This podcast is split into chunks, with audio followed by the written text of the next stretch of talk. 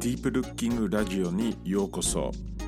アートの深い観察がどうやって人間の意識を拡張してきたかをちょっと紹介するポッドキャストです。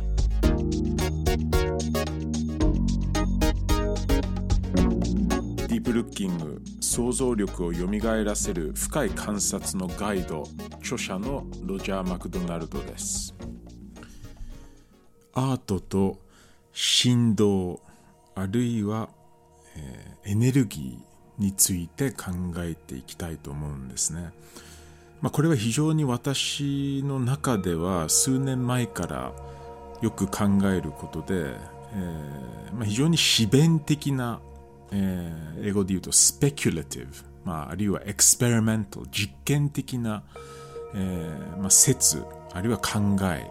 えー、として、えー、思ています。まあ、特にこれは絵画についてよく考えることなんですね。えー、 painting は皆さんご存知のように非常にその、えー、顔料、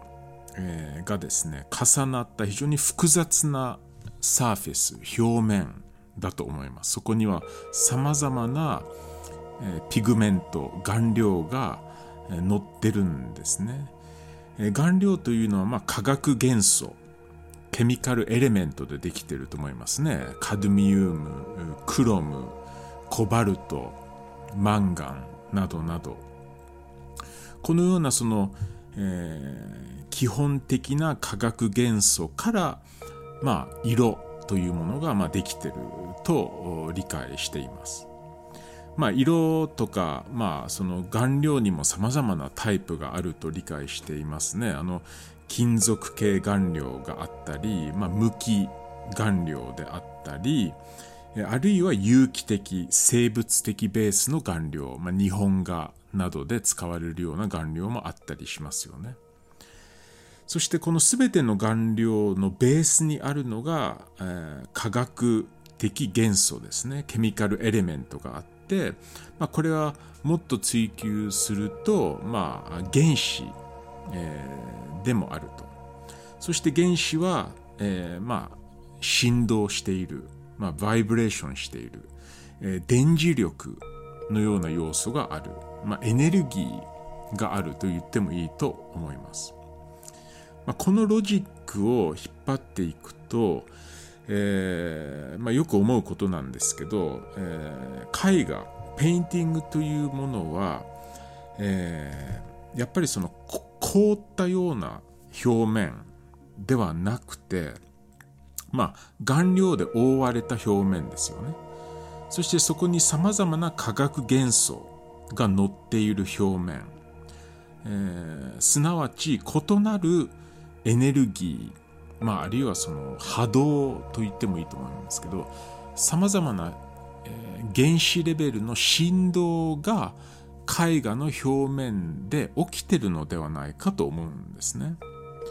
絵画は、まあ、すなわち死んでいるものではない、まあ、あるいは停止してる表現方法ではなくて、えーまあ、目には非常にこうソリッド、えー、動かないような表現方法として見えますが実は原子レベルでは非常にダイナミックで動いている、え崩壊と変形のプロセス、えー、まあ、エントロピーっていう、まあ、専門用語もあると思いますけど常にそのような崩壊や変形が絵画の表面では起きてるのではないか。まあ、静止的なえー、ものとしてよく考えがちな絵画ですが、まあ、実はそこで非常にダイナミックで、えー、動きがあるということは時間軸の中で実は非常にその時間の中のプロセスも実は表現しているものではないかと思うんですね。えー、原始的変化のプロセスに組み込まれている。えー、絵画はそういうものとしてもし考えるとしたら、えー、何らかの、えー、まあ振動あるいはウェーブのような情報源も伝達放出しているのではないかと思うんですね。えーまあ、絵画を見るときには当然その、えー、光の波長を私たちの目が、まあ、あ、感じ取ってですね、まあ、光を吸収して、まあ、反射するものとして絵画がある、えー、そしてそれがこう反射された光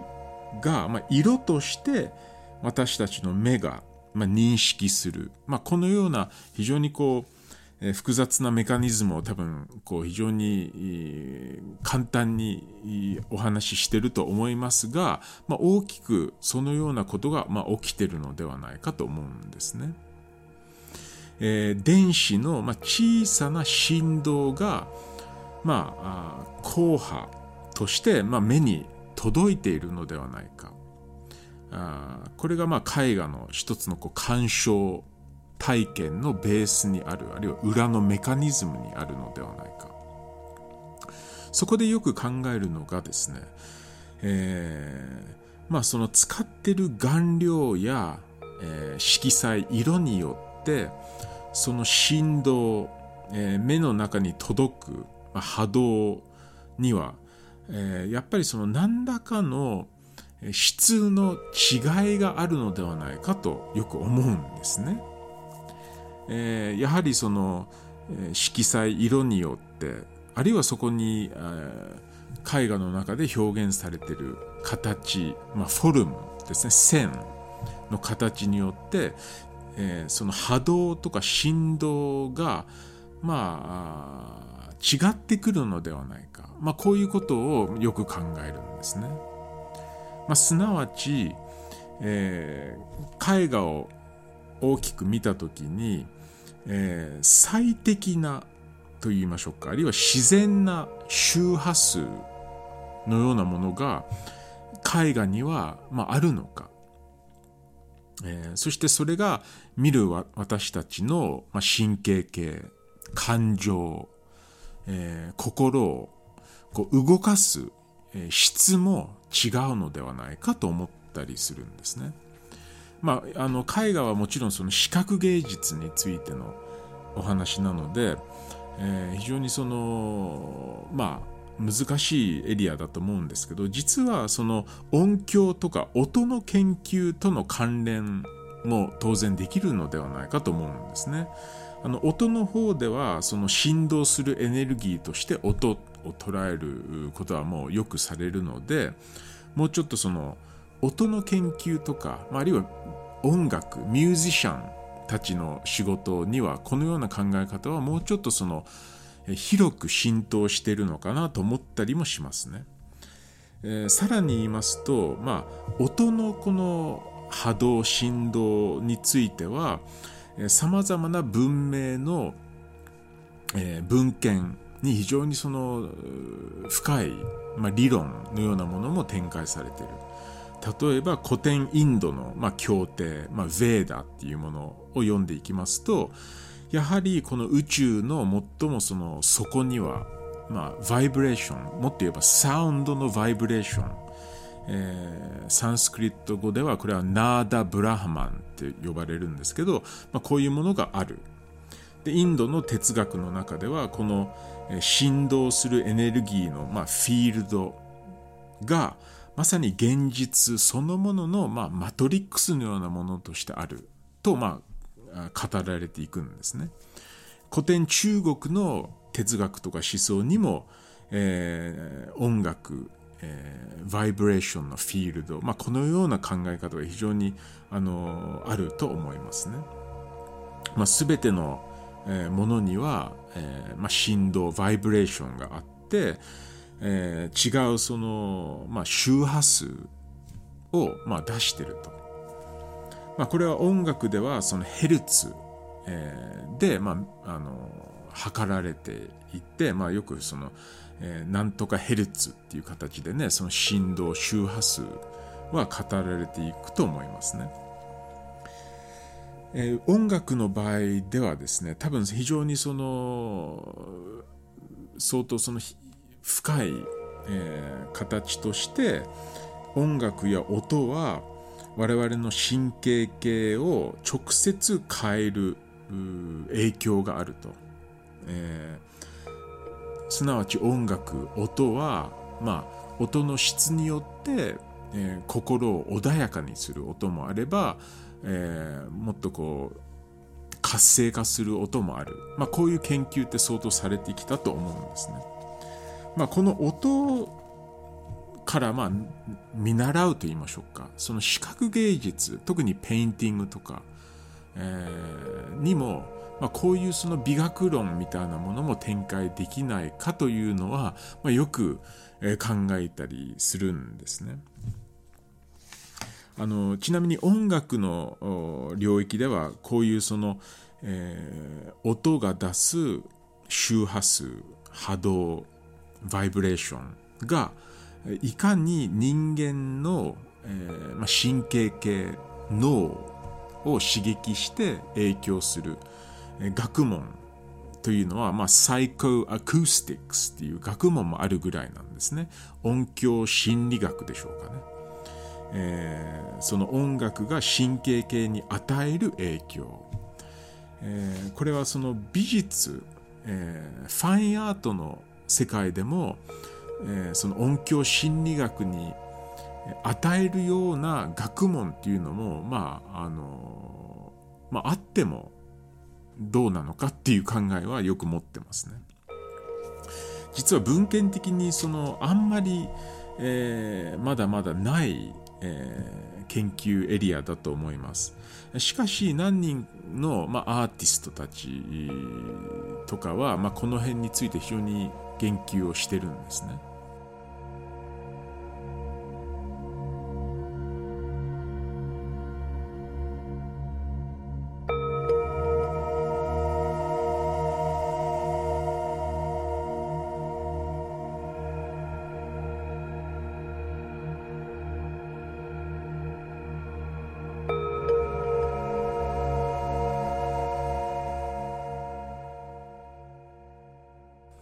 まあ、その中でもワセリ・カンディンスキーは非常にその重要だと思います。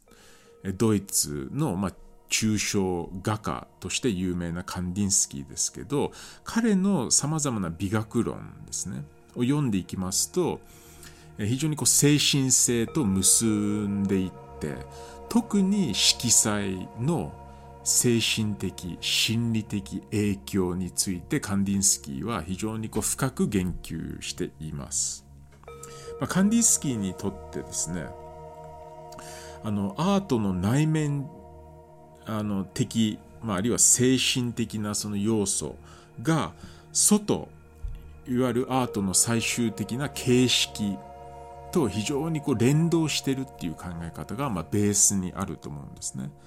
つまり最終的な、えー、まあ、絵画なり彫刻のフォルム形とそれを、えー、まあ、制作したアーティストの内面あるいは精神状態非常に実は重要につな、えー、がっているのではないか。その中で特に色ですね。色彩が、えー、物質的心理的な影響が、まあ、大きいとカンディンスキーは、えー、論じるんですね。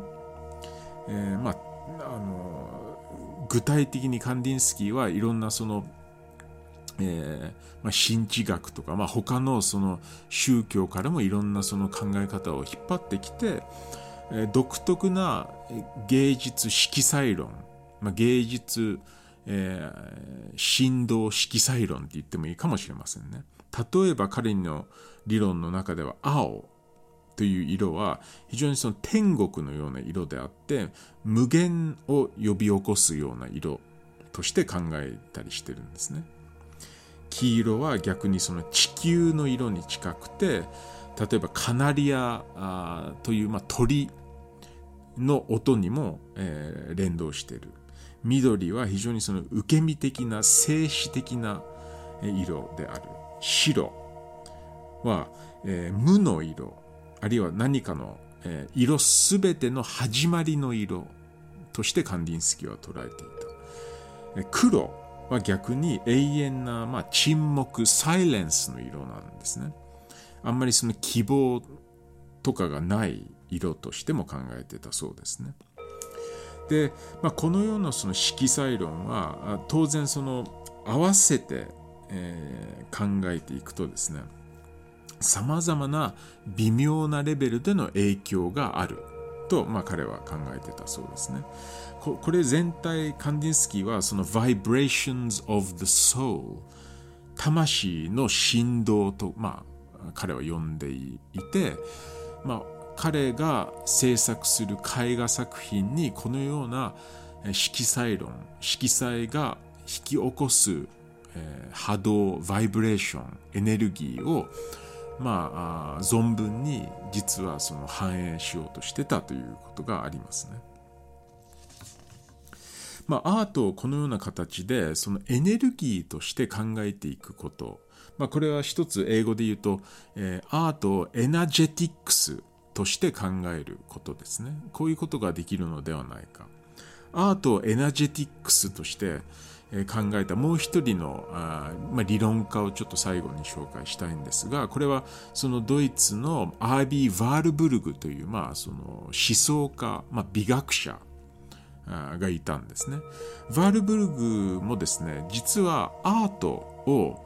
えー、シグナルとして考えてたんですね。シグナルっていうことは信号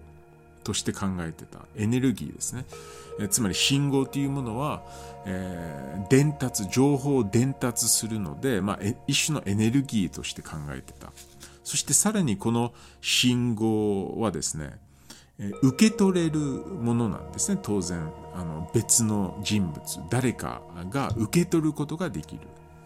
えー、すなわちアートという信号エネルギーは時空を超えてあるいは歴史の時空を超えて、えー、まあ伝達できる。そしてその時空を超えたとこに誰かがその信号をキャッチできたら受けてることができる信号なので、えー、作品が例えば14世紀に書かれたとしても20世紀とか21世紀に存在する私たちはその14世紀に制作されたアートの信号シグナルを、えー、まあキャッチすることができると。まあ言ってみれば我々鑑賞者はなんかアンテナのようなものをちゃんとこうえ出せば昔のアートの信号をキャッチすることができる、まあ、非常にこれ興味深い、アートのエネジエナジェティックス論、がワールブルグの中で展開されると思うんですね。まあ、ワルブルグはあの具体的に例えばそのどうやって時空の中でアートの、ま、形式フォルムが、ま、このような形で信号として、伝達されるかと言いますと彼はそのまああのエングラムっていう、まあ、ちょっとこう専門的な言葉を使ったりするんですね。エングラムというのは、えーまあ、時空を超える、えーまあ、形式の中にさまざ、まな信号電気信号やエネルギーが痕跡あるいは記憶として、えー、残っていてその形式痕跡記憶がその形そのものの中に何らかの形で、えー、まああの残っていてそれが時空を超えて時空を横断して、えー、まああの受け取る側がキャッチする。まあ、こういうそのエングラムという具体的な形とか形式にの研究を、まあ、アビー・ワールブルグっていう人はまあしてたんですね。これ非常に多分美術史の中でもちょっとこうまああの異議申し立てする学者もいっぱいいると思うんですが私は非常にこれ興味深い、えー、美術の見方の一つだと思ったりするんですね。さらにワールブルグはですねあのこのアンテナを持ってその昔の作品のシグナル、えー、信号をキャッチできるという、えー、状況がですね近現代の時代においてどんどん腐敗してるのではないかと。そのつまり信号を受け取るキャパシティアビリティですね能力がさまざまな近現代のテクノロジーえー、まあ、電気信号が増えたっていうことも一つあると思いますけど、えー、それによって腐敗されてきてるのではないかと、まあ、バルブルグはそこまで実は述べるんですね。えー、そのエネルギーが時空を超えて、えー、アートの中で、えー、キャッチ信号としてキャッチされる、えー、キャパシティがですね、まあ、年々こう、まあ、失われていくあるいは薄くなっているのではないか、まあ、このようなその、えー、考えまでもヴァールブルグさんは持ってた、まあ、これ非常にこうある意味ではビジョナリーな考え方。非常にこう先駆先駆的な考え方を持ってた、まあ、こういうそのヴァールブルグのアートをエナジェティックスとして考えるとですね。一つえー、そこからまあ最後に出てくる問題としてあるのはもしかしたらその新たなアートのリテラシーのようなものの中に、まさにさっきから言ってるアンテナを立てるそしてその信号をキャッチする能力あるいはキャパシティ、まあ、それをこう実はリテラシーとして考える必要性もあるのではないか、えー、そのえー、昔の絵画作品昔のアート作品が送っている信号を私たち21世紀に生きている我々が、えー、キャッチするスキルあるいはコミットメントのようなものが果たしてあるのか、えー、あるいはそういうスキルやコミットメントリテラシーを逆に今鍛えていかないといけないのではないかと思ったりもしてあの、まあ、この辺は非常に、まあ、冒頭に言ったように実験的な今日はちょっとお話になりましたがアートを、え、振動波動周波数そしてエナジェティックスの視点から考えたら、えー、どういう美学論どういう美術の鑑賞法が、まあ、可能になるのか、まあ、この辺の、まあ、ちょっと今日は非常に詩弁的な考えを皆さんと共有しましたので、えー、皆さんはどう思いますか？